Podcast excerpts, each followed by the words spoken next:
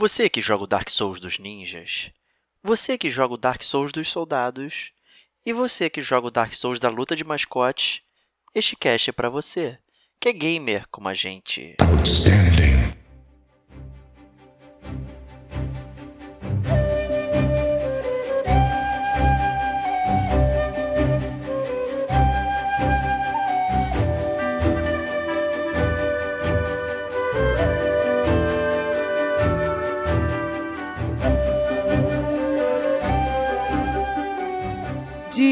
Ferreira. É, da Activision, ninguém acredita que a Activision publicou um jogo desse, né? Kate Schmidt. Então, às vezes, os inimigos atacam. Fernando Henrique. Tem momentos em que você precisa fazer igual Homem-Aranha.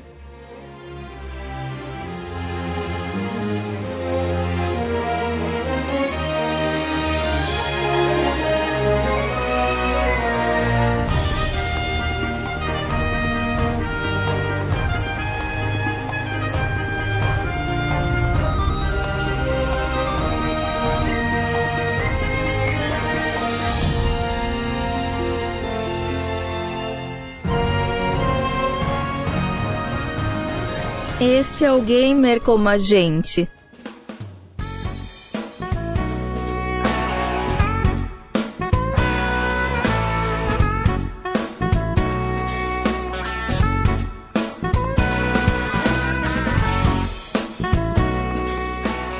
Olá, amigos e amigas gamers, sejam bem-vindos a mais um podcast do Gamer Como a Gente. Eu sou o Diego Ferreira e não estou na companhia de Rodrigo Estevão novamente, mas trouxemos aí um time de peso, time Bioshock, né, com Kate Schmidt, bem-vinda.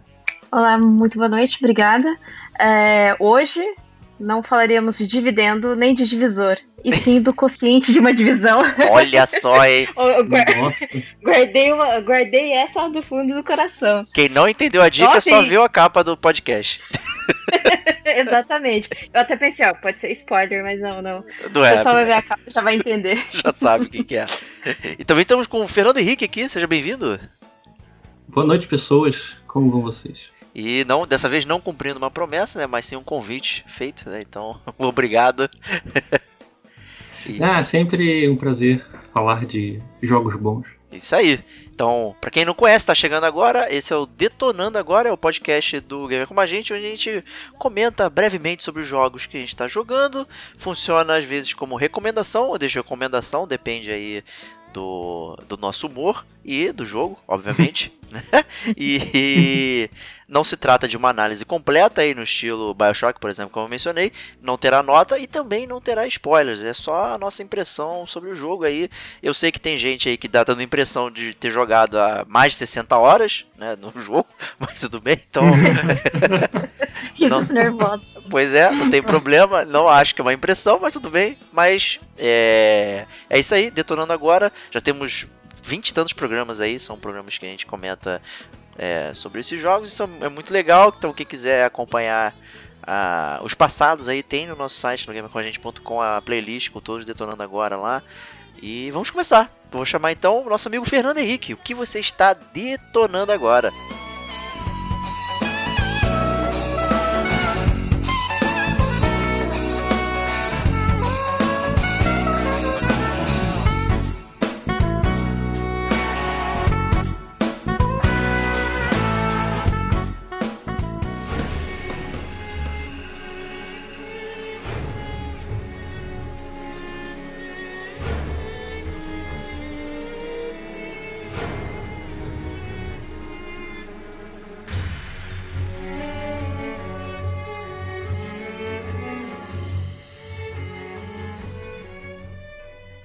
Olha, detonar é uma palavra muito forte, porque, na verdade, quem, quem tá detonando sou eu, tô sendo detonado pelo jogo, né? Olha só, cara. Mas eu estou jogando o famigerado Sekiro, Sekiro, Sekiro, como você preferir. E, cara, difícil, hein? Difícil, hein? Difícil. Tá todo mundo Pensa, chorando, hein? pensa na coisa difícil. Pensa, pensa mil vezes mais difícil, sabe? Botar minha É, filha tava dormir até- sem chorar. Hum, difícil. Eu tava, assim, tá tão difícil que eu tava avaliando jogar Dark Souls pra relaxar um pouco, porque Cara. Dark Souls é fácil. Olha só o nível que a gente chegou, cara. O Sekiro é o Dark Souls do Dark Souls, é isso que você tá falando? É, exatamente. Eu deixei até lá no Twitter exatamente essa frase. Dark Souls dos Dark Souls. Olha só, cara, brincadeira. Então, mas dá um panorama aí pra galera que, que não conhece o Sekiro, não tá no hype. E que diabos é ser o Dark Souls do Dark Souls? Então, né, o Sekiro ele foi revelado alguns, não lembro, não sei se tem um ano, dois anos, né, foi revelado lá na E3, com um, um teaser bem misterioso, né, tinha um braço ali de madeira, com muito sangue, o pessoal ficou se questionando o que ia acontecer, e todo mundo ficou surpreso porque é, o jogo seria publicado pela Activision, né, então não tem mais, não era mais Konami, e depois desse tempo todo, o jogo finalmente, finalmente saiu, né? E com várias mudanças, várias promessas, né? Então a galera tava é, bem no hype, porque para quem joga Dark Souls e né, conhece a série, ela funciona com vários tropos, né? Que já, já são replicados na indústria, né? A gente tem vários jogos que são crias, né? De Dark Souls, The Surge, é, aquele outro jogo no. É, o The Surge, o jogo da, da. Tem a cadeira de rodas, né? Isso, é. É o Nioh. Então, vários jogos tentando replicar né, a fórmula do Dark Souls. E.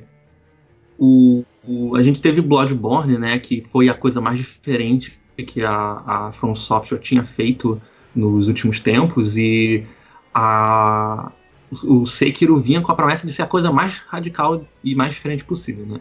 Então, o, como é que o Sekiro funciona, né? Ele traz algumas mudanças como estamina, né? O jogador não tem mais estamina e aí o, combate ele é totalmente remodelado. Então, diferente do Dark Souls em que você tem um combate mais é, é, calmo, é, passo a passo, devagar, pesado, né? O personagem ele tem é, o seu peso, então é, dependendo de quanto equipamento você está carregando, você não consegue correr, não consegue mais pular e tal. Enquanto isso, no Sekiro você é um shinobi, né? Então tu, como faz parte disso, você é rápido, você usa uma katana e então o jogo ele é extremamente veloz e, e o, o que ele traz de mudança no combate é que como a, com a retirada da estamina eles colocaram uma barra de postura. Então, essa barra de postura ela serve para o quê? Quando ela enche, você perde equilíbrio e você não aguenta é, dar bloqueio nos, nos ataques dos inimigos, né? E isso funciona também para os inimigos. Então, se você consegue encher a barra de, de, de como é que eu falei? Deu de postura. Agora, gente. Isso, postura. Pós. É, é mas é eles chamam de posture, ah, posture olha. mesmo. Olha e só. se tu consegue encher essa barra, o inimigo desequilibra e você pode dar o Death Blow, né, o golpe fatal. Então, é, é, tem toda essa dinâmica diferente e ela funciona muito, muito, muito bem. É, o jogo é, como eu já falei, né, acho que eu já deixei transparecer, ele é incrivelmente difícil mas é, ele consegue seguir aquela mesma coisa que a gente já dizia sempre sobre Dark Souls, né? É difícil, mas é justo. Então, é, ele dá muito mais enfoque a essa ideia da postura e também bloqueio. Então, o que acontece? Esse jogo ele tem uma coisa, digamos, de é, você tem que ter muita atenção a, aos golpes e ao bloqueio. Então é até o que o, o, na, nas entrevistas o Miyazaki falava e que vocês vão ver por aí no destaque, existem três botões para se defender. Né? Então Nossa, você tem loucura, meu. Você tem o botão de pulo para saltar quando os inimigos derem um swipe, né, girar com a espada. Você tem o dash que não dá rolamento, o dash ele dá uns dois passos para trás então você não tem frame de invencibilidade. Se você der o dash no lugar errado, você vai tomar o golpe. E você tem o bloqueio com a espada. Com o bloqueio com a espada, você. existe uma espécie de parry, né? só que ele funciona com você defendendo no momento certo. É bem parecido com o parry, na verdade, né? Que o parry, você meio que batia, né? Você desarmava o inimigo no Dark Souls. Aqui não. Aqui, quando a barra de postura do inimigo tá completamente cheia, se ele for te bater e você der um bloqueio perfeito, que é o refletir, né? Você reflete o golpe dele, ele perde o equilíbrio completamente, você consegue dar o Death Blow. Então é muito um jogo de xadrez quase. Você está ali, você tá ali, você tem que ficar atento a todos os movimentos. E isso cria uma dinâmica completamente diferente do que você tinha em Dark Souls, porque todo novo inimigo que você encontra possui um conjunto de movimentos que você tem que aprender. Senão você vai morrer e vai sofrer muito. Você precisa gravar exatamente o que cada movimento você tem que ler todos os personagens para você entender o que cada um vai fazer para você decidir se você vai pular, dar o dash, bloquear ou usar outras técnicas, né? Por exemplo, uma das técnicas que eu acho mais importante que tem no Dark Souls, que também eu vou só explicar antes disso aqui, o, o, o Sekiro, ele não tem é, é, evolução de personagem como no, como no Dark Souls. Isso aí você... chocou a galera, né? Quando falaram isso, né? Sim, é porque você não vai mais agora gastar é, almas para evoluir o personagem, né? Só que por outro lado, você tem árvores de habilidade. Tem árvores de habilidade e diversos outros pequenos melhoramentos que complementam isso, né? E então você vai fazer upgrades no seu braço prostético. O seu braço prostético ele possui diferentes diferentes armas que você pode anexar a ele. Então você vai ter uma, um machado que você usa muito quando tem inimigos com escudo. Aí existe um, uma lança que ela se desdobra na hora que você vai bater. É maravilhoso, né? E você tem várias armas diferentes que você vai encontrando. Você tem que, na verdade, tipo assim, algumas você acha com sem querer, outras você acha fazendo missões para NPCs. Aí você conseguindo, uh, o, digamos, o, o, o descritivo da arma, você tem que levar no escultor, que é um dos personagens que já aparece no trailer, e que ele que fez a, o braço, né? Que você usa, aí ele vai e, coloca, e anexa o braço e aí você, pronto, tem a habilidade ali disponível. E, além disso, você tem os upgrades, que são que, que, eles são eles funcionam com diferentes habilidades então você tem upgrade só para técnica shinobi você tem upgrade só para o braço também prostético e você também tem up, uh, up, uh, upgrade para cada arma que você anexa no braço então são diferentes é, evoluções e algumas são extremamente importantes, como eu ia dizendo, existe um existe uma habilidade que você aprende que é chamado Mikiri Counter. Que Mikiri Counter, ele é extremamente importante para certos mini bosses, porque o Sekiro, ele tem eu, eu não terminei ainda, né? Mas ele tem, digamos, um, sei lá, 10, 15 chefes e ele tem muitos mini bosses. Muito, muito, muito. Você encontra uh, uns quatro por, por, por região, por mapa. E eles são extremamente difíceis. Tem uns que conseguem ser mais difíceis que os chefes.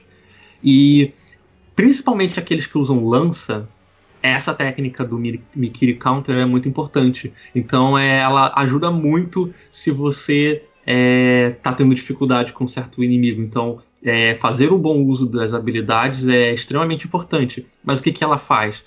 Quando o inimigo vai dar um death blow em você, um kanji é, aparece nas suas costas, né, dizendo que aquele movimento é indefensável. Ou você foge, ou sei lá. Né?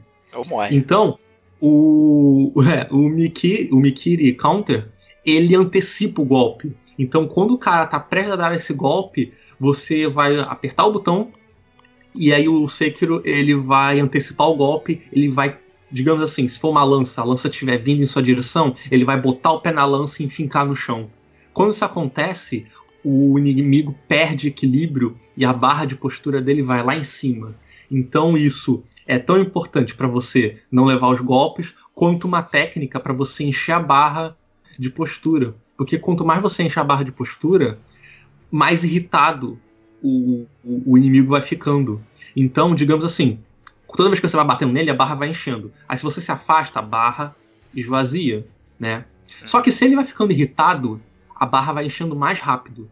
Então você vai usando diversas técnicas para deixar ele irritado e aí você precisa de menos golpes para encher a barra dele de postura, para assim você poder dar o golpe final. Então são muitas técnicas, todo novo personagem é você ficar lá mais de uma hora morrendo e aprendendo, virando memória muscular realmente para você entender o que, como é que ele se mexe e o que você tem que fazer a cada momento. Deixa eu fazer então, umas perguntinhas cara, aí. É... Ah. O, você mencionou os mini bosses aí, eles são obrigatórios ou são só inimigos mais fortes ou é tipo opcional? Não, eles são opcionais, até tem até chefe opcional. Entendi. Então é, é bem, é bem aberto. E na árvore de habilidade tem uma eu sempre reclamo de árvore de habilidade nesses jogos aí que no, no, final nunca faz diferença o que você compra, né? Porque é, é, são só coisas adicionais ali que, que agregam um pouco, né? E você mencionou é, essa habilidade específica que parece ser muito útil para a jogatina, mas é, a, Existe algum tipo de dúvida na hora que você vai comprar as coisas nas árvores de habilidade? Digo, é, pô, ganhei esse ponto aqui. Onde será que eu vou alocar esse ponto. Ou chega num ponto que ah, você vai alocando tudo e por acaso essa habilidade é muito boa, mas as outras não fazem muita diferença. Porque em geral esses jogos que tem eh, skill tree aí, tipo até o God of War e tal, Horizon, né, tipo não faz diferença. Tu vai comprando e vai empilhando a parada e, e no final você não fica em dúvida, né? Você não abre mão de alguma coisa para fazer outra coisa.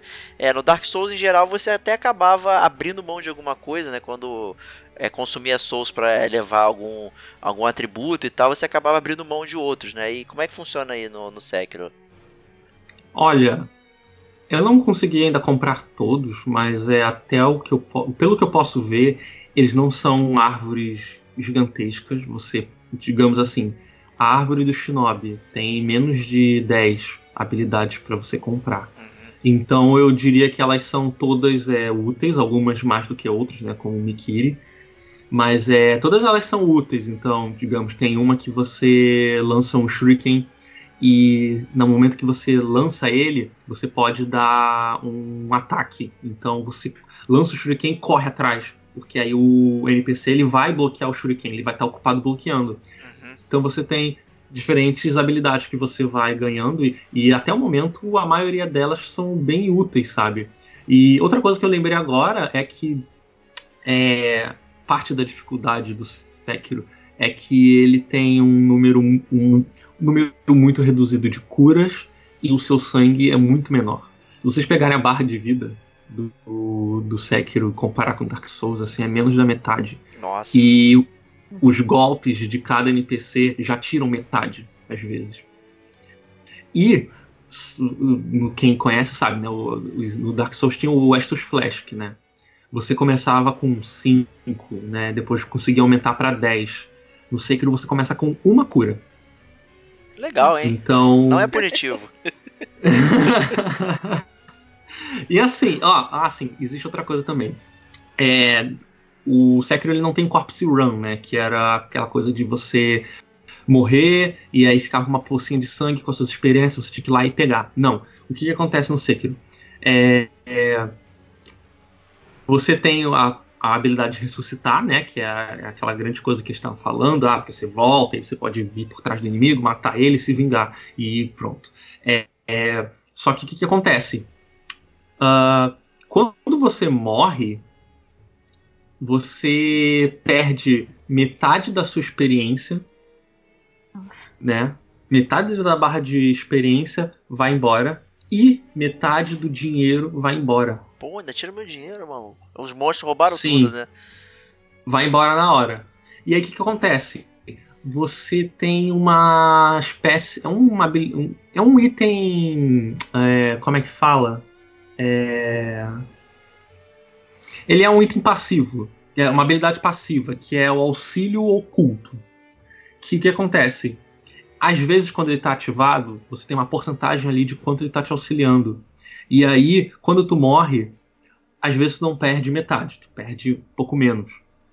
O que acontece? Quando você morre muito, uma doença se espalha pelo mundo, que é a maldição do dragão. Essa maldição do dragão, ela faz os NPCs começarem a tossir. Eles vão cuspir, cospem sangue. E aí você tem até um side quest para você investigar o que é essa doença e tal. E o que, que acontece? Quando a, essa maldição do dragão tá no mundo, você não tem esse auxílio oculto. Então você, se você morrer, tu perde metade da sua do seu XP e metade do dinheiro. Então é ele é bem punitivo nesse sentido, né? Mas assim, tu se acostuma, sabe? Eu acho que tu se acostuma. Faz parte do sistema, né? O, você evolui em um lugar específico, então. Então tu vai acumulando XP, leva pra um lugar e evolui, no caso. Isso, ele tem a mesma coisa que as Bonfire, né? Ele tem umas estátuas de Buda, esculpidas lá pelo escultor.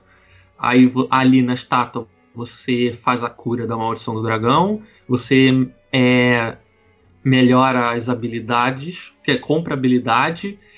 E assim, é que existem muitos elementos diferentes. Então, na, né, na estátua de Buda, você compra as habilidades, você compra é, brasões que servem para você usar as armas prostéticas, então você não pode usar ilimitadamente. Digamos assim, você tem 15 brasões. De, dependendo da arma prostética, ela usa mais de um. Então, às vezes, você está na luta, você está usando o, o, o Shuriken e você gastou todos. Você não tem mais Shuriken, né? Você gasta brasão. Então é você compra brasão na, na, na estátua, você compra as habilidades na estátua, você cura a maldição do dragão na estátua e a estátua você também repousa. Pra, assim, a estátua também serve para você ganhar umas melhorias de habilidade, mas elas não são muito evidentes, eu não entendi exatamente para que elas servem. Para você aumentar a barra de, de vida, você tem que falar com um NPC e para melhorar o, as próteses você conversa com o escultor. Então é. Mas assim, a dinâmica é bem parecida com Dark Souls. Você uhum. encontra os NPCs, é, eles. Alguns falam, tem umas frases estranhas, né? Não tem mais aquelas risadas bizarras. Alguns riem, mas nem todos ficam rindo. É, e, e é isso, cara. Assim, tem, eu, de novo, né? Os inimigos são extremamente difíceis e o jogo, olha, pode palavrão aqui? Pode, sempre.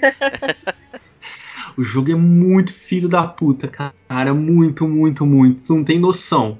Vocês não têm noção de que é você derrotar um chefe, ele cai no chão, aparecer a tela, você venceu. E aí o chefe levantar de novo para uma segunda fase. Não, e você é não tem mais vida nenhuma. Puta Nossa. que pariu. Então, assim, ele te engana, ele tem uns monstros absurdos. Você tá lutando de humano a uns seres gigantescos. E ele é extremamente rápido, então é aquela coisa do counter que eu falei, né? De você bloquear. Tem inimigos que. Tem um inimigo que parece um Wolverine. Ele tem umas garras.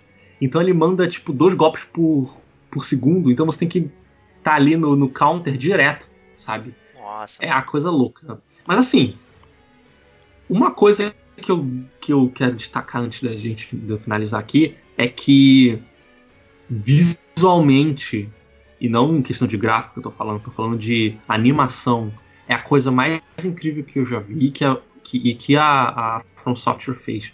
Porque Sabe quando vocês olham, sei lá, tipo uma cutscene de Devil May Cry e pensam, nossa, que luta foda, que não sei o que. E aí quando você vai jogar, ela ainda é legal, mas ela tá longe de ser aquela mentirada toda do trailer. Ele é mais do, duro, do mais vídeo, né? travado, né? né, na hora da jogabilidade. É. Sim. Cara, só que o Sekiro, ele. Quando você aprendeu todos os movimentos, quando você se tornou bom em lutar com um personagem, aquela luta vira uma coisa linda sabe? É lindo de ver, é lindo de jogar, é satisfatório pra caralho, cara. Sabe, o, o, os, os Death Blows, quando você mata um inimigo, eles são extremamente cinematográficos. A câmera ela se posiciona daquele jeito para dar uma imagem maravilhosa. Então é tudo muito coreografado. Parece muito, sei lá, o Tigre e o Dragão, sabe? Esses filmes assim. É bem influenciado por Kurosawa. Então é É, o combate ele é difícil, mas ele é satisfatório e extremamente bonito. É a coisa mais linda que vocês vão ver em um jogo de espada, de luta, de combate assim.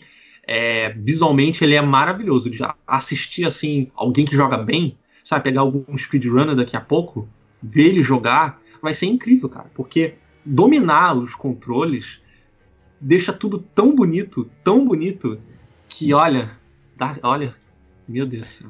Sekiro é Coisa já, já tem um maluco aí que zerou em 1 hora e 25 é, minutos aí. Eu ia falar. ah, sim, é. Já tem um doido aí. Acho que tem um recorde de uma horinha, né? É muito, não, sério, é insano isso aí, não tenho o que falar, cara. Mas deixa eu te fazer outra pergunta aí. É, o Dark Souls, né, contava, o próprio Bloodborne também, aquele tipo de história bem minimalista, né, e tal é tudo muito escondido, você tinha que ler nas entrelinhas. E como é que funciona o Sekiro? Ele tem alguma coisa mais expositiva, tem uma narrativa protuberante aí, ou é também né, contado nos bastidores? Olha, ele tem muitas das coisas que a gente lembra de Dark Souls, né? É, como algumas, assim, missões com os NPCs são bem parecidos mas a narrativa principal dele é bem mais tradicional, bem mais expositiva, e né, o Sekiro ele fala. Então ele conversa, ele dá as opiniões dele, então ah. você tem uma. você sabe o que, que ele pensa. É, mas de modo geral a história é que você é um shinobi, você serve a um, a um jovem senhor, né, de uma linhagem importante, e tá acontecendo a guerra no Japão, é durante o período Sengoku, então é o jogo até o momento, né? Até o momento que não surgiu nenhuma teoria, o jogo não tem nenhuma ligação com Dark Souls. E acho que é o primeiro. Se bem que, não sei, né? Tenchu. Eu não sei se Tenchu é, é, é baseado em, sei lá, em algum fatos reais, alguma coisa assim. Mas o, o Sekiro se passa nessa época sem Goku, é, tá, é, durante é uma guerra civil, os clãs estavam lutando pela, pelo domínio, e o seu, o seu mestre ele é sequestrado por um samurai. Então, a missão principal é você resgatar esse mestre, né? E aí, no meio da história, conforme ela vai evoluindo, vai entrando muita coisa sobrenatural. Então, é, de modo geral, aquela coisa é, de Dark Souls, né? De monstros, é, umas coisas bizarras, é, catacumbas, coisas que dão muito medo, estão presentes também no jogo. Mas é de modo geral, essa narrativa é bem mais óbvia, assim. Você tem cutscenes, muito mais cutscenes. É, o, o Sekiro ele conversa com os outros personagens, conversa com o Lorde dele, ele tem flashbacks, então você tem toda uma área que é um flashback, né? É uma área bem grande. Então, é, nessa parte de história, ele é, ele é bem diferente. Ah, bacana, então, legal. E outra perguntinha também sobre a verticalidade do jogo, né? Lá o lance de você ficar voando de um lado pro outro aí, trouxe também um esquema novo de jogar, né? E o que, que você achou? Isso, eu tinha esquecido de falar do gancho, né? então, né, a parte do, do, do, do Shinobi ser rápido e tudo mais inclui também o gancho. Então você é quase Homem-Aranha. Você só não é Homem-Aranha porque não tem prédio alto e porque o Locom é em locais predeterminados, né? Então você manda o gancho em árvores, em troncos, em é, aqueles, aqueles ornamentos que ficam em telhado. É, mas se você. Mas é, tem momentos. Olha. Tem momentos em que você precisa. Eu não vou falar muito, não, mas tem momentos em que você precisa fazer igual Homem-Aranha e ir de um, de um gancho para outro sem deixar cair, senão tu morre caindo no, no abismo. Tem muito locais montanhosos e você tá tendo perseguição, você tá tendo que desviar de coisas e você tá igual Homem-Aranha, só mandando gancho de um lado para o outro. Então, é, a parte de velocidade é outra coisa. É outro jogo comparado a Dark Souls. É Nossa. muito rápido. E eu, eu, só quero mencionar uma coisa aqui que é, talvez vocês até encontrem aí na internet, pessoal rindo, achando engraçado, porque tem um inimigo que eu achei genial, que é o é o ninja da pipa. Que tem um momento que tu tá num telhado, você tá subindo no castelo e são vários telhados, né? É como se como se tivesse em Anor London. O pessoal que jogou aí Dark Souls 1, lembra da Anor London, tem uns telhados assim que você vai subindo. Só que, né, um telhado mais aberto, mais espaçoso e tal. Aí ali você tem uns inimigos que meio que voam. Eles têm umas penas, umas penas e tal, mas umas penugem e tal. Eles usam um shuriken que, que faz curva, igual. É, é... Ah, o shuriken faz curva, é uma maluquice, cara. É muito maluco. Eles parecem uns corvos. O que acontece? Tem um momento que tu tá andando no telhado desavisadamente, e aí tu vê uma coisinha assim no céu, uma pipa. Aí se tu olhar bem, tem alguém colado na pipa, de braços e pernas estendidos. e quando ele te vê, ele vem voando, gritando na sua direção com a espada na tua, na, pra, assim, pra tua cabeça. Ele vem gritando, tu leva um susto, porque de repente tu olha pro alto e vem alguém gritando em sua direção, voando. É maravilhoso. Caraca. Então é isso aí. Sekiro é. Agora recom... que você falou disso, o Diego não joga mesmo. Não, tô fora. Tô lá apreciando os telhados de um castelo feudal, Japão feudal, e vi um ninja de pipa, tá louco. Tô fora. Tô foraço, meu Deus. Mas que jogo foda, parece muito bom, cara. O pouco que eu joguei na BGS lá e tal, e, e eu achei sensacional, mas é, não é pra mim, cara, não dá, não dá. Mas recomendadíssimo, né, o FH? Ó, vou antecipar aqui, já tá game do ano pra mim. Opa! E olha que o ano nem acabou ainda, hein? E olha que o ano já começou bem, né? Tem lançamento bom esse ano, hein, que a gente espera. É, tem Resident Evil 2 aí, que eu adorei. Teve Devil May Cry, tem outras coisas chegando, olha só. Mas eu acho que Sekiro, por enquanto, ele tá muito além. Muito além. Excelente. Então, obrigado aí pela sua colaboração. Sekiro é, Shadows Die Twice, aí, é, da Activision. Ninguém acredita que a Activision publicou um jogo desse, né? Ficou na dúvida aí. Ninguém acredita que ela não meteu o dedo. É, virou um FPS, né? Jogando shuriken na galera.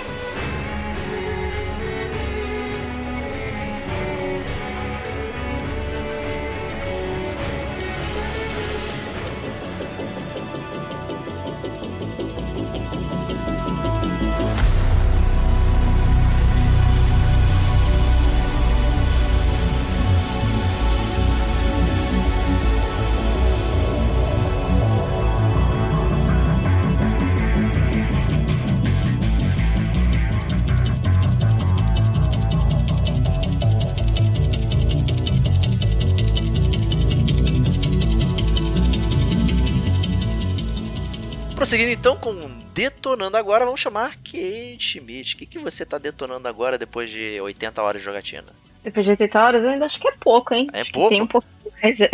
Opa, só fiz uma presunção e ela está errada, hein? É, é porque eu comprei pré-venda e foi pré-venda, assim, daquelas que você consegue jogar três dias antes. Então acho que é um pouquinho, um pouquinho, um pouquinho mais aí. Mas eu tô detonando aí o, a divisão, Division 2. E É, tem- como esperado. Exatamente. Ele, ele foi anunciado na E3 de 2018. E quando, quando começou o trailer, na hora eu já, já matei, né? Já matei, acho que foi eu e o Sérgio até que falou, ó, é Division isso daí, isso daí é Division. É, me chamou muita atenção, mas quando terminou assim o trailer, eu fiquei pensando, putz, eu espero que a Ubisoft não cometa os mesmos erros do Division 1. Incrivelmente, Ubisoft aprendeu com o Division 1. O que eu acho Sério? muito positivo. Aprendeu, Tô chocado, aprendeu hein? bastante. É, então, eu fiquei chocada. Na, na primeira semana, eu fiquei um pouco com o pé atrás. Eu, eu, no entanto, o pessoal perguntava "Ah, o que você achou. Eu falei, ah, eu acho isso, mas eu ainda não tenho certeza. Porque uma semana ali era pouquíssimo, sabe? Bem pouco. Eu não, não tinha jogado tudo. Eu não tinha visto aí também o feedback do pessoal. É, eu não consegui, não, não conseguia ter um grau comparativo porque eu não cheguei no level 30. Agora que eu cheguei no level 30, que eu tô no endgame, eu consigo falar melhor, explanar melhor o que, que eu tô achando do jogo. Então, assim, para começar, a história do jogo. É a história, como acho que todo mundo viu no- nos trailers aí, ela se passa em Washington. O primeiro jogo se passava em Nova York.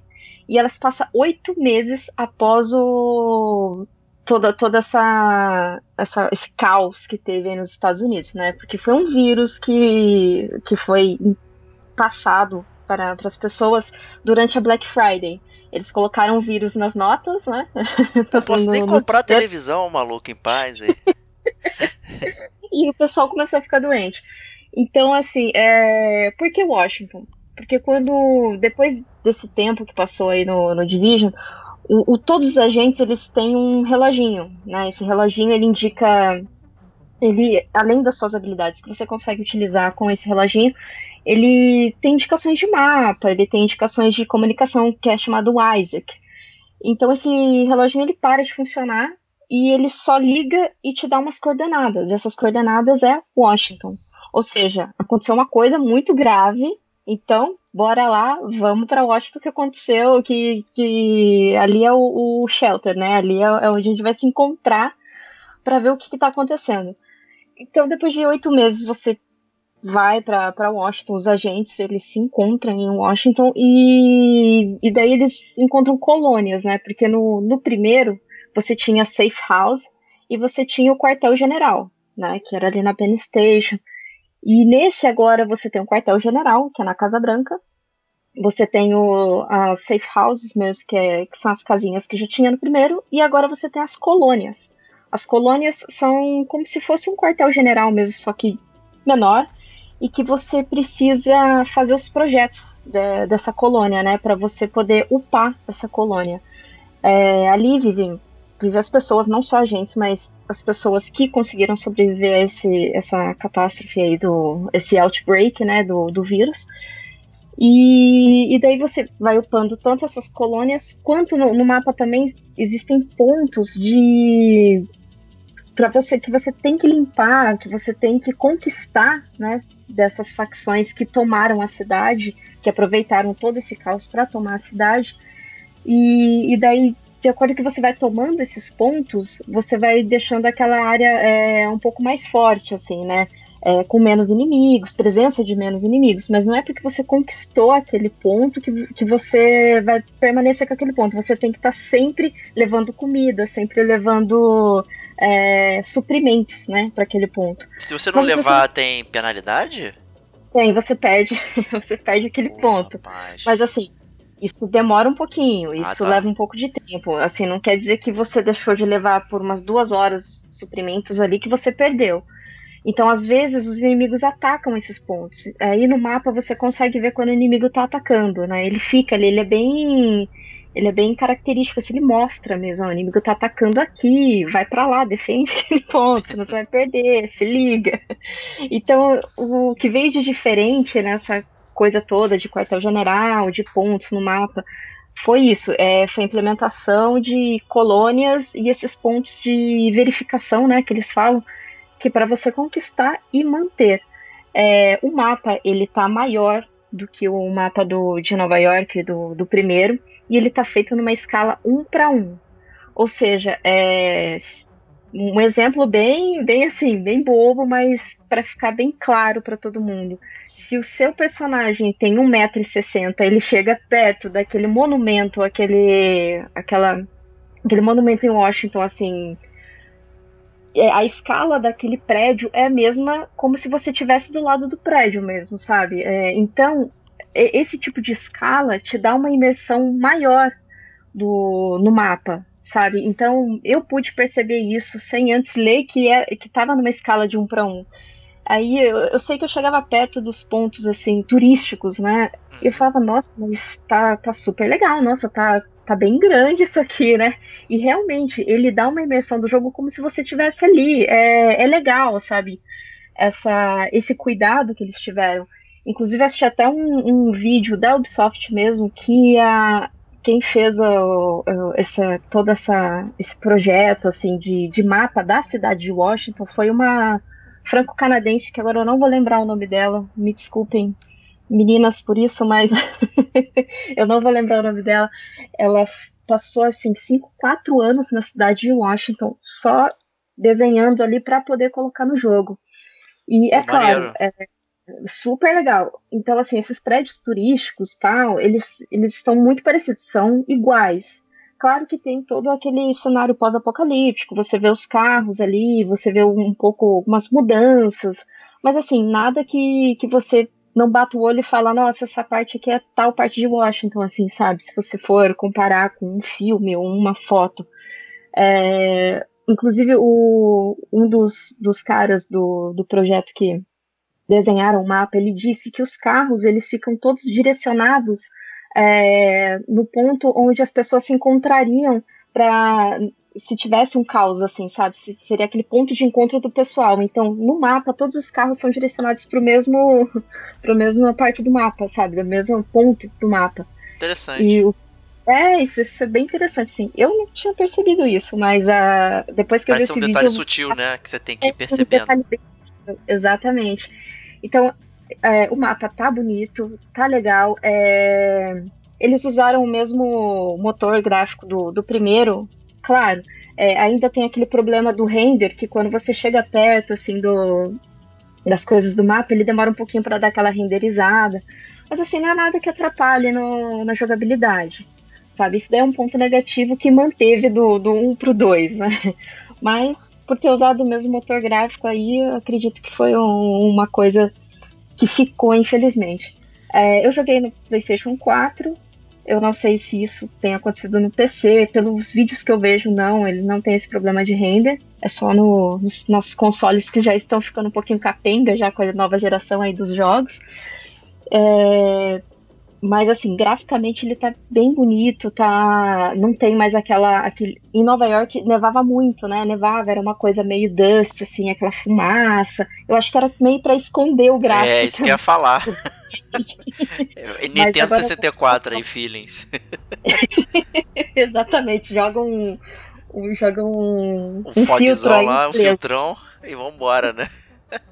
Mas agora desse de Washington não. Esse de Washington ele chove, às vezes ele chove, ele tira sua visibilidade, mas isso é só pra, pra te deixar nervoso mesmo. E, e assim, é sol, então o sol às vezes ele reflete e fica super bonito. Ele dá como se você tivesse. Como se estivesse andando mesmo no. Cara, é, é muito, é muito imersivo mesmo. É- ele tá bonito, ele tá bem bonito. É, Tem uma A pergunta pra você. É, Opa, uma, uma feature que eu gostava muito do primeiro The Division era você fechar a porta do carro. Isso ainda existe. Existe. A mãozinha, né? É. Ele assim. Isso existe. Na hora que você vai pular o carro, ele Nossa. desliza assim, no carro. Tem até um troféu que chama, acho que. É, Policeman, Policeman TV, que é você Nossa. deslizar cima do capô do carro. Eles tiveram uma É. preocupação bizonha com isso aí, né? Eles vendiam isso como uma feature do jogo, né? Tem uma estatística aí que acho que já tem mais de 8 bilhões de portas de carro fechadas no Division 1. Olha isso, só. isso era uma decoração do Division 1. É. Você fechar, acho que 5 mil portas de carro, se eu não me engano. Olha só que coisa insana, cara. É, é insano, realmente. As Ah, tem as condecorações também no 2. Só que as conde... são menos condecorações. Eu acredito que com as atualizações haverá outras. Né, que você fechando as condecorações ele te dá uma pontuação, né? Olha, aquele cara ali tem mil, tem mil de pontuação. Olha, ele fez bastante condecoração. O cara é bom, o cara joga bastante. É, Jogabilidade. Diferença do 1 pro 2. Você morre muito mais fácil. Muito, muito, muito mais fácil. Então você tem que ficar atrás do cover, é, você tem que flanquear para você mudar, trocar de cover, sabe? Você dá aquela flanqueada pro, pro inimigo poder abaixar e você trocar de cover, ou você não sair correndo. Senão ele vai, ele vai ficar atirando em você. É, a inteligência artificial desse jogo, ela tá surpreendentemente, assim, ridícula de, de muito inteligente, cara. Tá, tá muito. Tá... Não, eu não sei, não tem uma palavra que eu possa definir como desgraçado, sabe? Pode, Porque pode falar isso. Você tá ali no cover, eles começam a te cercar. Eles fazem isso te cercando. E você às vezes não percebe que ele tá passando ali na sua lateral. Você só percebe se você estiver de fone e ouvindo os passos. Então isso é muito interessante também. Você consegue ouvir o, o inimigo chegando perto. E às vezes você consegue ouvir a respiração dele. O que é Nossa, mais louco maneiro. é, eles vêm respirando forte, assim. Então é, você consegue perceber. Mas às vezes não, às vezes tem inimigo que é mais stealth. Então, quando você percebe, o cara já tá nas suas costas, assim. Então, a, a intenção da inteligência artificial é te cercar e você tem que, assim, sempre estar tá pensando 20, 30 segundos antes da inteligência artificial, porque senão eles te matam mesmo. Eu, já, eu morri muito, assim. E como você tá morrendo bem mais fácil, é, se você ficar cercado, é, assim, 90% de chance que você vai morrer mesmo. Os 10% é só se alguém vir e matar o cara que tá te matar, sabe? De, de antemão, assim, é bem, é bem complicado. A inteligência artificial é uma das que eu, olha, eu tenho que levantar e bater palmas pra Ubisoft, porque é, realmente tá, tá uma coisa absurda. E os inimigos, eles reagem aos tiros. Agora, se você é, fica atirando no inimigo, ele cai, aí ele dá uma rastejada, aí ele, por exemplo, se você atira muito no rosto dele, ele vai para trás, assim, sabe? Ele manca, ele sai mancando. Ah, ele não ele morre, sai... né? Se atirar no rosto, né? ele só vai pra trás. não, ele não morre. Olha é, aí, cara. É, eles, eles são assim mesmo, é de acordo com, com a numeração do seu equipamento, é o dano. Então, é, eu, não, eu, não, eu, não, eu não, é sério, eu não, eu não consigo passar disso desse negócio que você dá um, um headshot. E eu muito estou aqui com um boné do Washington DC e ele é muito blindado, esse boné aqui. Melhor que a sua arma, que é uma bazuca. Você, você tocou num ponto interessante. Tem inimigos blindados. Ah, legal. E eles são blindados, é, por exemplo, você tem que atirar muito na blindagem dele. E a, a blindagem dele estoura. Então ele tem blindagem no peito, nos braços. Então, dependendo aonde estourar a blindagem, é ali que você tem que atirar. Que aí é na carne do inimigo mesmo. Que você tem que atirar na. Estourou no braço, você vai atirar no braço. Estourou no peito, você vai atirar no peito. É a mesma coisa você, você também tem uma blindagem agora no, no Division 2. Ah, então a hora que estoura a sua blindagem, é, é, bem cinemático, assim. Estoura, faz um barulhão assim e aparece sangue na sua tela. Ou seja, sua, sua blindagem estourou, pega cover, é, tenta remendar lá a blindagem, que é a maneira como o Medkit está sendo usado agora, é você consertar a sua blindagem. Ou também você pode usar habilidades, né? As habilidades que te curam, que é o dronezinho que ele fica consertando a sua blindagem e tem também a, o lançador químico, o lançador químico da cura e o lançador químico do veneno, do, do fogo, que é contra os inimigos. E também tem o dronezinho que atira, o dronezinho do aggressive, né? É, é bem interessante, as habilidades tem novas habilidades, tá, tá aí com oito habilidades. É, tem a, as antigas que, que já tinham e tem as novas, né? Que são essas que eu falei, que o pessoal mais usa, né? Que é o dronezinho, tem a, a colmeiazinha, que é como se fosse aquela caixinha de, de, de, cura que tinha no 1, só que agora é uma colmeiazinha, como se fosse uma bolinha assim que você joga no chão. E, e daí essa, essa coisa de, de, de ser bem cinemático tá, tá bem legal, tá bem bacana. E o, eu tô jogando agora ele dublado. Eu nunca tinha jogado Division, pelo menos um eu nunca tinha jogado dublado. O dois eu tô jogando dublado. E eu achei super legal, porque a dublagem tá boa, e os inimigos, eles falam umas coisas muito engraçadas. Às vezes você tá no cover, aí o cara tá. O, o inimigo tá indo ali bem escondidinho e tal. Aí você atira nele, ele fala, eita porra, ele me descobriu. muito bom.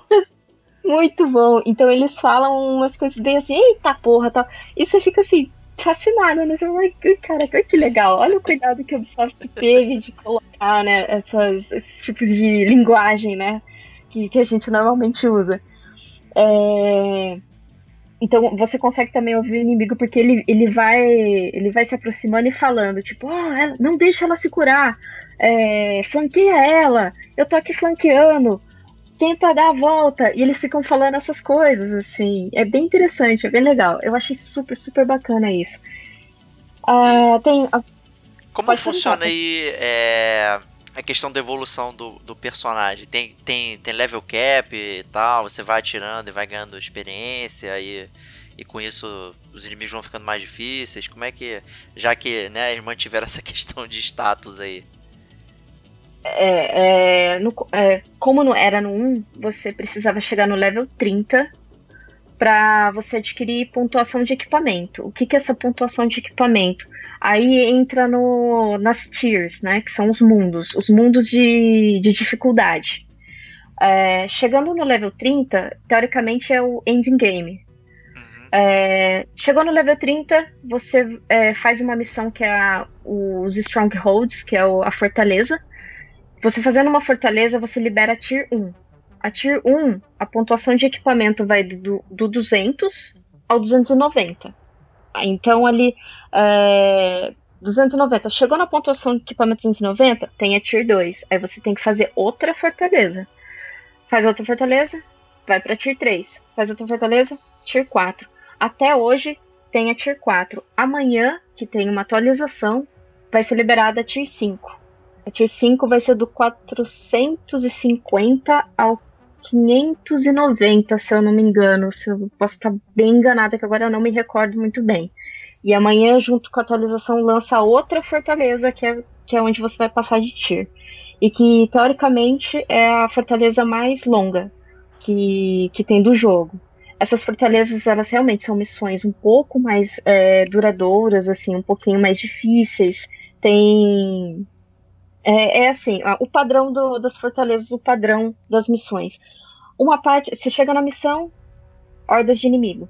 Tá, vai lá, faz um objetivozinho pequeno, chega na outra parte da missão, são outras hordas de inimigos, até você chegar no boss. Às vezes, antes de chegar no boss, existem os mini-bosses, assim, sabe? Agora, essas fortalezas, elas têm acho que dois mini-bosses antes do último boss, normalmente. Algumas fortalezas não, que algumas fortalezas são um pouquinho mais fáceis. Fáceis eu digo agora, porque quando você chegar na Tier 4, as coisas que você fez anteriormente, que eram muito difíceis, tornam-se um pouco mais fáceis. É... Então, esses equipamentos, essas pontuações de equipamentos, é, você vai conseguindo esses equipamentos mais altos fazendo desafios. É, cada, cada, cada dia tem desafio diferente. Por exemplo, ah, a missão tal, ela tá no modo desafio hoje. No modo desafio, ela vai estar tá com o inimigo muito mais forte, de vida amarela. E realmente, é, o jogo tá mais difícil que o primeiro, porque antes, primeiro o pessoal fazia as missões e, e grindava lá nas missões, era, era, rapidinho. Eu lembro que uma missão lá que eu fazia no, no Heróico, eu demorava oito minutos, sete minutos, era muito rápido até o final. Agora não, agora tá bem mais difícil, porque a inteligência artificial tá muito safada e porque você tá morrendo muito mais fácil. Porém, você mata um pouco, mas com maior facilidade também. Só que entra naquilo que eu estava falando. Depende muito de como você está buildando o seu equipamento, né? Depende Olha, muito do seu DPS. Me parece então que, que o jogo já saiu com bastante conteúdo, né? Assim, né? Mesmo chegando no endgame, ainda tem coisa para fazer e tal, né? Coisa que o Division 1 pecou bastante até ele, digamos, aprender lá, né? Com o próprio é, universo. Bem... Né? Exatamente por isso que me surpreendeu a Ubisoft ter lançado uma coisa tão completa. É, o jogo veio sim super completinho. É, eu vou falar que para você que não tem bug, tem, tem, tem alguns bugs. Inclusive um dos bugs que teve que foi super grave, que eu achei assim péssimo, era um que você usava habilidade e você mal colocava habilidade, ele sumia. Por exemplo, uma torreta, você colocava sua torretinha lá, ela sumia e dava o countdown do, de novo, assim, porque agora você usa habilidade e aparece o. Um, por exemplo, falta 50 segundos para você usar de novo e vai dando a contagem regressiva. Então você mal usava habilidade, ele já dava o countdown. Ela não nem ativava. Então isso atrapalhou muito o pessoal, só que a Ubisoft resolveu em dois dias. Olha só. assim, em dois dias. Eu achei sensacional, o que mostra que eles estão muito atentos com a manutenção do jogo. Eles estão prestando bastante atenção na comunidade, o que a comunidade tem falado.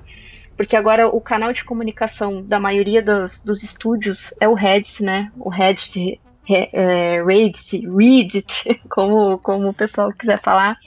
É esse fórum que o, eles têm respondido bastante as questões do, dos players. E pelo que eu tenho visto também, o feedback da comunidade tem sido bem positivo. É claro que pessoas que, que não têm esse público, né, que não, não gostam desse tipo de jogo, não adianta comprar e querer ach, achando que vai gostar, vai falar os, os, mesmos defeitos que sempre falaram de outros jogos desse mesmo estilo. É repetitivo, é, é, depois não tem muito o que fazer. Mesmo assim, o endgame dele tá muito bom, porque são quatro facções, então cada, cada tier que você vai subindo, a, a missão é a mesma? É a mesma, só que muda os inimigos, vai mudando as facções Entendi. de acordo com, com as dificuldades. Então a, a facção mais, assim, entre aspas, forte, que tem inimigos mais inteligentes, mais bem equipados, é a do Pata Negra, se eu não me engano. Então eles têm drones, eles têm robôs que ficam atirando em você, e é, robôs torreta que fica te seguindo e te dando tiro de sniper. Nossa. Aquilo é um horror. Então, o, que entra também no, numa outra questão nova do Division 2 é a especialização. São três. Você pode escolher uma para upar. Mas assim, você pode ir trocando as especializações, não é porque você escolheu aquela que você vai jogar o jogo inteiro com aquela. Você pode ir trocando. Por exemplo, eu já upei uma, que é o do Demolidor, do, do lança-granada. Agora eu tô upando a segunda, que é o sobrevivencialista, que ele tem uma besta. E essa besta, essas flechas de besta, você atira no, no inimigo, ela gruda mesmo, explode tudo que tá em volta. o Olha, inimigo legal. explode tudo que tá em volta. Então, é bem legal. Ela é mais para quem é suporte. Porque ela tem outras habilidades nela incluída, né? Com a, a- outras habilidades exclusivas e, claro, as armas exclusivas de cada habilidade. E a terceira, que é a, a do sniper, né? Que é- vem uma sniper super, hiper, mega. A sniper mesmo. Mega zoom. Eu ainda não joguei com ela, não achei tão interessante. Talvez mais pra frente aí eu, eu jogue, eu vejo como que é. Mas tá, eles incluíram essas especializações e eu achei que ficou bem bacana, bem legal.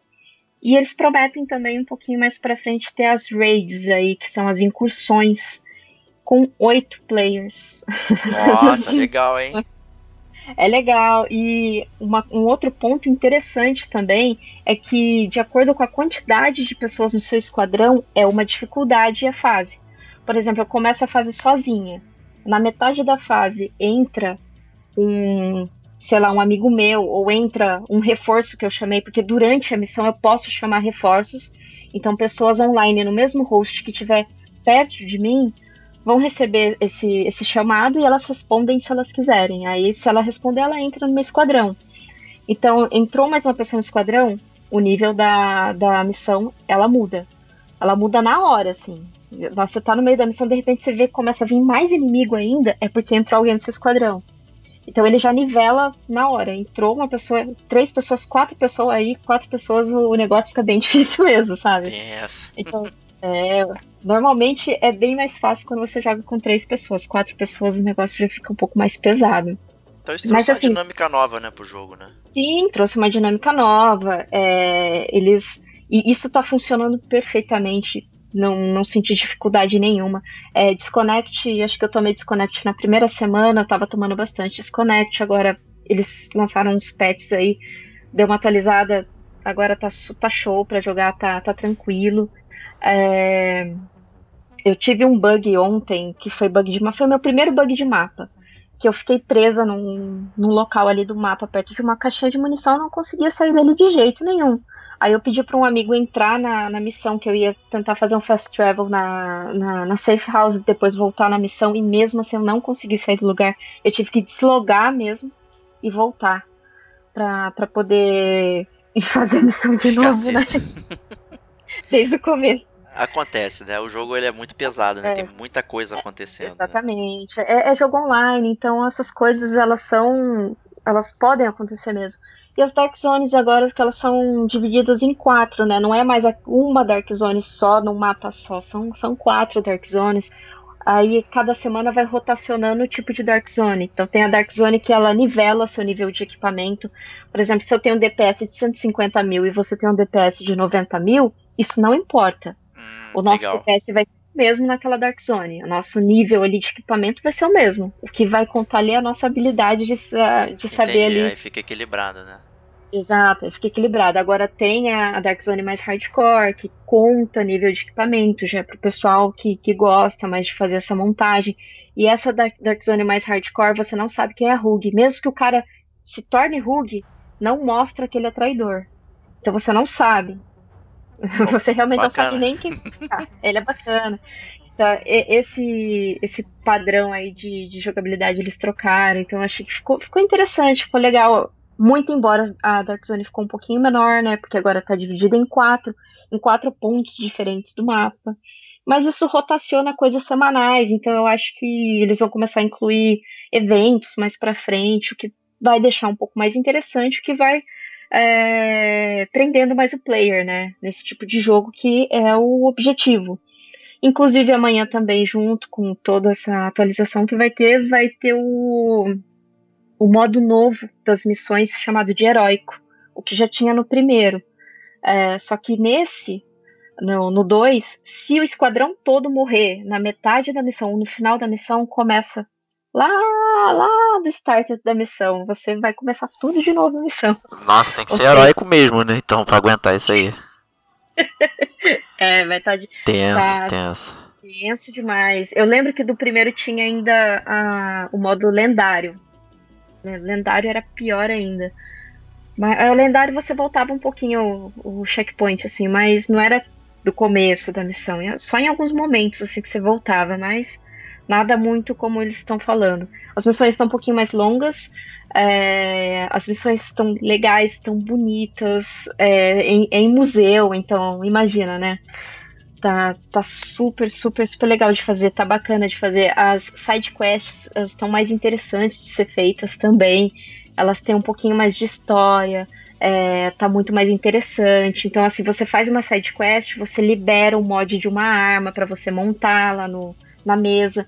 Então, agora os, os mods das armas você não dropa mais. Você pega o diagrama, monta na mesa e põe na sua arma. Não tem mais esse problema, assim, de você ficar dropando ou se não grindando isso. Você recomenda o jogo pra galera, então?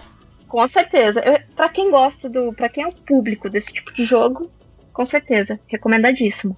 Mas para quem, sei lá, tem, não tem. Não, não gostou de Destiny, por exemplo, não gostou do, do Division 1 por, por alguma coisa, eu acho que espera um pouquinho, é, vê gameplay, vê outros, tenha outros feedbacks, assim, não, não já, já vai comprando o jogo, sabe? Recomendadíssimo. Maravilha, beleza. Obrigado, Kate. Então, depois dela, vou eu. Então, Diego, o que você está detonando agora?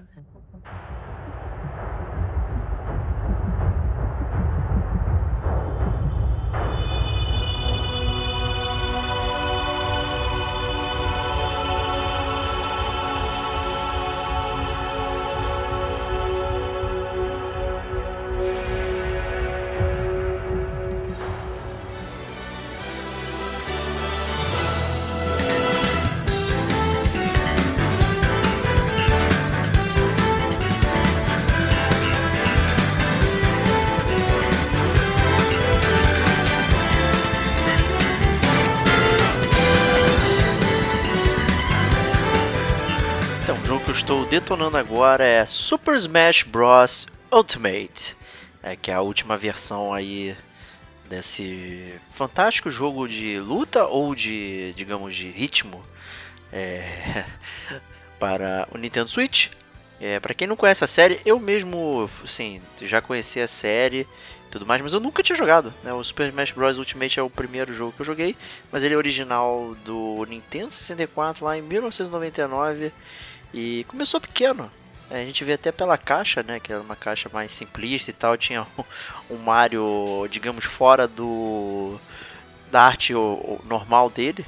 Né, e, era um jogo que tinha apenas é, oito personagens, né? Então é, vinha personagens do, do, do, Mario, do Zelda, do Star Fox e tal.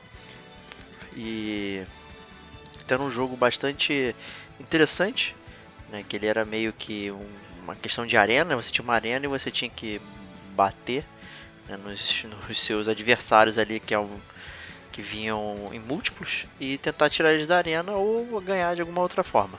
Então era uma, é uma série que começou pequena e tal, mas apesar de ter sido bastante sucesso na época, e ela foi crescendo bastante, bastante aí, combinando aí no Super Smash Bros. Ultimate versão do Switch, que tem, sei lá, um milhão de personagens, são 74 personagens aí, de que vão de um milhão de franquias, né? É curioso que o jogo é desenvolvido pela Bandai Namco né? e pela Solar Limited. Não é um jogo feito pela Nintendo, né? Então é de terceiros, mas que é publicado, obviamente, pela Nintendo e possui boa parte de personagens ali da franquia da Nintendo, mas também tem uma galera que vem de outros lugares aí. A gente tem Metal Gear, a gente tem Castlevania, é, tem Final Fantasy, tem o Sonic.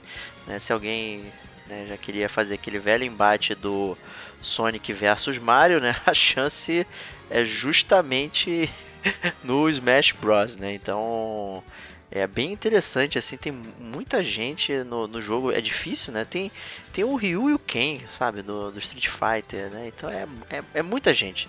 É praticamente impossível escolher um, um personagem, assim, tem...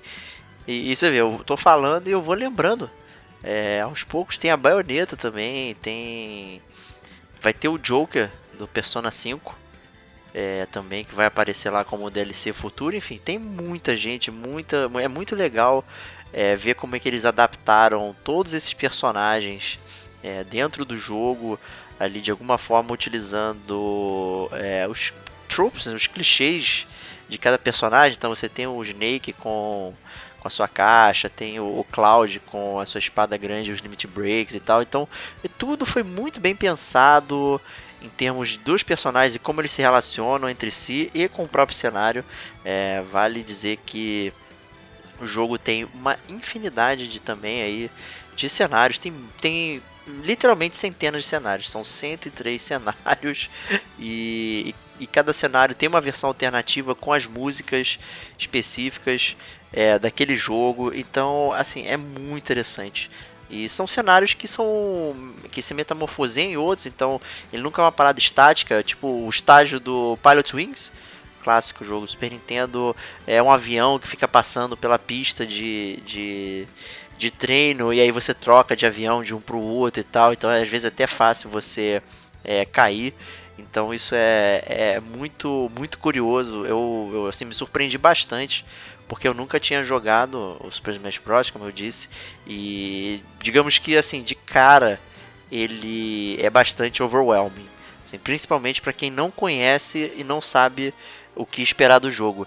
Ele tem muitas opções assim de cara. Eu, obviamente, é, eu acho que o interessante que eles fizeram com o, Smash Bros aí do Switch é explicar como o jogo funciona. Então tem um tutorial muito bacana, muito simples que te ensina é, todos os, digamos, é, mecânicas básicas de jogo.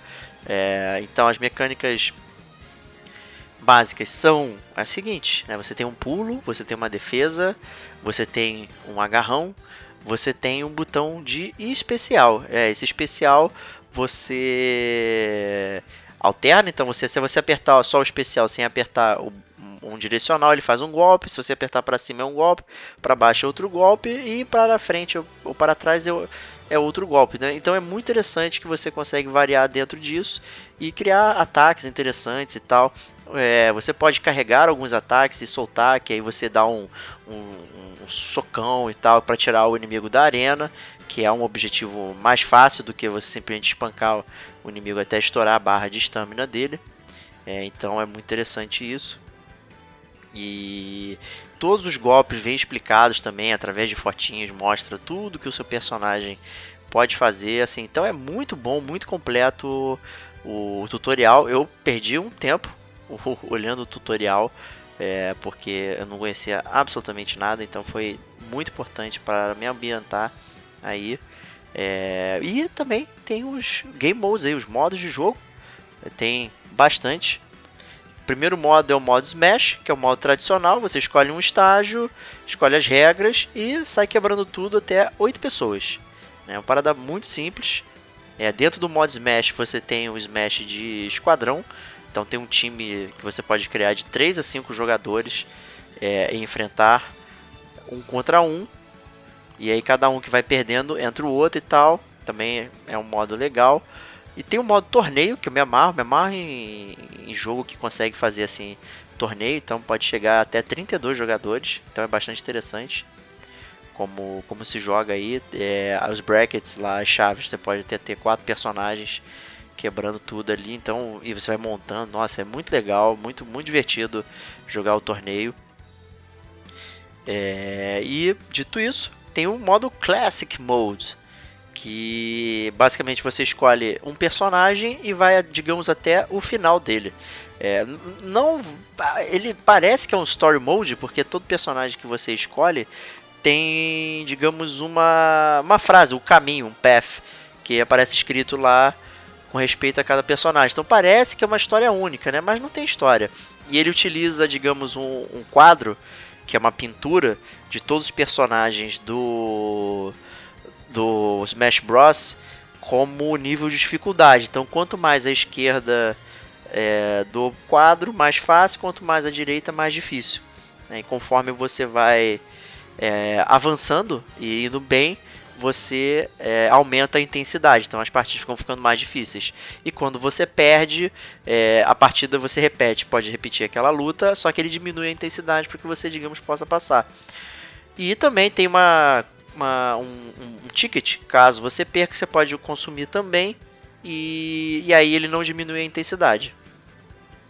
Então são oito estágios que você vai em, em sequência sendo que tem antes do chefe final, digamos que o chefe final é o, o seu adversário principal do jogo, né? Então, por exemplo, se você escolhe o Donkey Kong, você enfrenta o King K.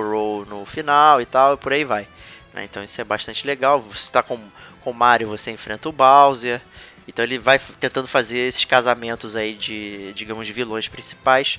E antes de você enfrentá-lo, tem uma fase bônus que você tem que ir correndo de um vórtice e destruindo é, bloquinhos e pegando itens, enfim. Até, e essa fase, se você perder, não tem problema, você não ganha o bônus e prossegue lá para enfrentar o chefe final, que normalmente é uma arena mais ampla e tal. Normalmente o chefe final é um pouco maior e a, o funcionamento é, é ligeiramente diferente. Tem o modo treinamento, né, que é basicamente lá que todo que dá para entender, training, então você testa os golpes e tal, enfim, é só para você ver o que acontece. E tem o Mob Smash, é, que, que é um modo que você enfrenta ondas de inimigos. E aí você vê até onde você consegue sobreviver. Os inimigos vão caindo sucessão sempre na, na, na, na arena completa. E, e você tem níveis de, de dificuldade, né? Você pode enfrentar é, Mi Fighters, que são aqueles é, bonequinhos que seriam seus avatares é, que foram criados no, no Wii. E até interessante porque você pode criar o seu próprio Mi como um lutador. Então você tem três características de Mi para escolher. Tem o lutador de soco chute, de espada ou de tiro. E você monta seu bonequinho. É bem simples, bem simplificado, mas é bem legal. Fecha parêntese. E então, e você pode enfrentar waves de Mi Fighters ou você pode enfrentar waves de inimigos normais já do roster padrão. E você também tem uma batalha mais difícil com, com, com chefes, né? Os adversários mais complexos e difíceis do jogo. E tentar ver onde, até onde você vai. É praticamente um survival mode, né? Você vai enfrentando ondas e ondas de inimigos até chegar é, no final. Então é, é bem legal, bem divertido e é bem movimentado. E começando o jogo, é, você tem pouquíssimos personagens para começar, se não me engano são oito. É, e conforme você vai jogando e o tempo vai passando, é, ele funciona meio como no esquema arcade, sabe? Tem algum. Tekken já foi assim e tal, vários jogos de arcade que tem personagens secretos. E eles vão liberando conforme o jogo vai sendo jogado ou o tempo que o jogo ficou ligado. Então o, você vai jogando à vontade, de repente aparece um, um, quadrinho vermelho dizendo que um novo adversário apareceu. E aí você vê a silhueta e de repente você vai lá e pumba, enfrenta o inimigo. Se você ganhar, você consegue é, escolhê-lo nos modos de jogo. Se você perder, é, você pode ter uma, uma nova oportunidade. Dentro do Classic Mode aparece o Challengers Approach, que é uma portinha que é onde você reenfrenta os inimigos que você perdeu é, nesses embates. Então não tem problema se você perder, não precisa ficar nervoso. É, por exemplo, eu para liberar o Ryu, acho que eu perdi umas três vezes para ele. Era um adversário bastante difícil, ele, ele conseguia é, te voar com uma facilidade bastante né, incrível assim. Mas eu, não, eu, até não gostei muito de jogar com ele, mas é, acontece. Então assim, modo Smash bem bacana, o modo Classic Modes também bem legal, é, muito conteúdo. Tem o um modo de replays, então você pode salvar os, suas partidas e tal, bem interessante. Tem um probleminha só de versões, quando o jogo atualiza, você tem que ressalvar o, o, o vídeo e tal. É, tem um modo de challenges, que na verdade você vai. É, digamos que ele funciona como se fosse, na verdade, os troféus, né? Então você vê tudo que você tem para fazer no jogo e conforme você vai passando, você vai, digamos, liberando um quadrinho que vai mostrando uma, uma foto e tal, libera coisas para o próximo modo, que é o que eu vou falar, que é o modo Spirits. Esse sim, digamos, seria o modo história do do jogo. É, ele, quando você liga o Smash Bros, ele aparece uma cutscene é, mostrando todos os personagens enfrentando um grande inimigo lá que é uma mão gigante e que captura todos os personagens exceto o Kirby. Então ele demonstra que os personagens estão presos aí no, como espíritos e esse essa mãozinha cria clones. Então é uma forma de justificar por que, que você fica é, enfrentando, digamos, o Mario, mas na verdade não é o Mario, é um bicho que fez um clone do Mario. A verdadeira luta. Né? Você começa com Kirby num mapa e você vai navegando através dele, enfrentando batalhas. Praticamente são batalhas atrás de batalhas. Não tem, digamos, né, uma história ali rolando texto positivo, mas você vai. É como se fosse um, um board. Então você vai navegando e vai enfrentando os inimigos. E de vez em quando você enfrenta um, um, uma, uma sombra que é mais digamos, especial, que é o, o personagem que você pode escolher. Então você vai liberando é, o Mario, o Sonic e tal. Você tem lugares que você às vezes tem que escolher quem você quer liberar. É, assim, então é um pouquinho estratégico. E, e, e, tem um sistema por trás que são os espíritos, que, é, que dá nome ao modo, que na verdade são suportes. Então você, digamos, equipa um espírito e ele te dá um tipo de, de ataque, ou de defesa, ou de arma para iniciar. E, e, e, esses espíritos são é, personagens secundários de vários jogos. Então, não são personagens que você pode escolher, mas são personagens que né, você conhece, você curte e tal, e tá ali podendo de participar de alguma forma. Né? Então é bastante legal. E aí você vai equipando, e aí cada, cada espírito tem uma cor, e essa cor influencia em quem você está enfrentando, porque tem um pedra, papel e tesoura ali marcado. Então, você quando vai enfrentar um inimigo, você tem que olhar as fraquezas e forças dele, equipar espíritos compatíveis e às vezes também escolher um personagem para enfrentar é, de acordo, né? O Kirby depois de um tempo já não funciona muito bem, você tem que pegar outros personagens para enfrentar. Então é, é, é, é, é um modo assim muito muito simplificado, mas bastante interessante e, e muito divertido de jogar. E, e o tabuleiro é, é, gigantesco, você vai navegando por, por muitos lugares assim, então é, é bastante, bastante longo. Eu ainda não consegui terminar o, o modo Spirits, mas eu joguei bastante ele, andei muito. E aí é, você vai come, começa lugares que você começa a ficar preso. E aí você tem que ir para outros lugares assim. O mapa é completamente, digamos, linear. Você não navega em 3D, você navega numa linha é, específica e aí você encontra bifurcações onde você pode ir para um lado para o outro e aí tem alguns obstáculos ah tem um barco ah para barco eu preciso de um remo para poder chegar do outro lado e tal então ah para pegar o remo tem que ir em outro lugar fat quests padrões assim sabe, sem nenhum tipo de, de dificuldade, né? Então é, é, bem tranquilo de você navegar. Certamente você não vai ficar perdido. Obviamente você vai perder algumas lutas ali. Então é isso para os modos de jogo. Então tem muito jogo, muito, muito. Assim, foi um sucesso de crítica, assim, sabe? A galera que já curtia, que já, já conhecia, adorou o Ultimate. Acho que ele não tem esse nome à toa. É, literalmente ele reúne, sabe, todo o roster de personagens e tal, todos os game modes e tal. É, mu é muita gente, é muito, muito louco. O crédito é gigantesco quando você acaba no Classic Mode. É, a história, entre aspas, do, daquele personagem, você fica num, num shooter de navinha, que você controla o seu personagem em cima de um, é, digamos, sei lá, do, de uma prancha, sei lá, alguma coisa assim, você fica tirando nos créditos. E é gente pra caramba. É muita gente. E vale a pena tirar todo mundo no crédito, que no final você tem um brindezinho. Então, é. vale a pena segurar ali. Inclusive tem tiro carregado, você segura o botão, carrega o tiro do da navinha e tal. Pô, show de bola. É, eu adorei o Smash Bros. É, eu me diverti muito. Eu comprei ele no, no lançamento mesmo. Acho que foi uma parada meio louca assim. Não, não foi tipo, ah, pô, vamos lá, vamos testar. Eu tava querendo jogar coisa no Switch. Eu tava em geral comprando coisas no Switch para jogar coisas que tem outras plataformas, mas tem a vantagem de você é, jogar deitado, né? Então o Switch, é, acho que ele, é, ele, ele, tem esse negócio meio intimista, né? que ele acaba sendo portátil, mas a tela é maior e tal, tem uma resolução melhor, e aí é gostoso jogar deitado, ali é bem tranquilo. Mas, pô, falei, pô, eu preciso de um jogão aqui grande para que eu possa dedicar mais tempo e tal. E. Sensacional o Smash Bros. Valeu muito a pena. Eu já joguei em torno de 10 horas que não é muito, é mais é bastante coisa assim. Deu pra sentir todos os modos, eu, obviamente não liberei todos os personagens, acho que liberei por volta de 30. Assim, tem personagens, sabe, muito engraçados.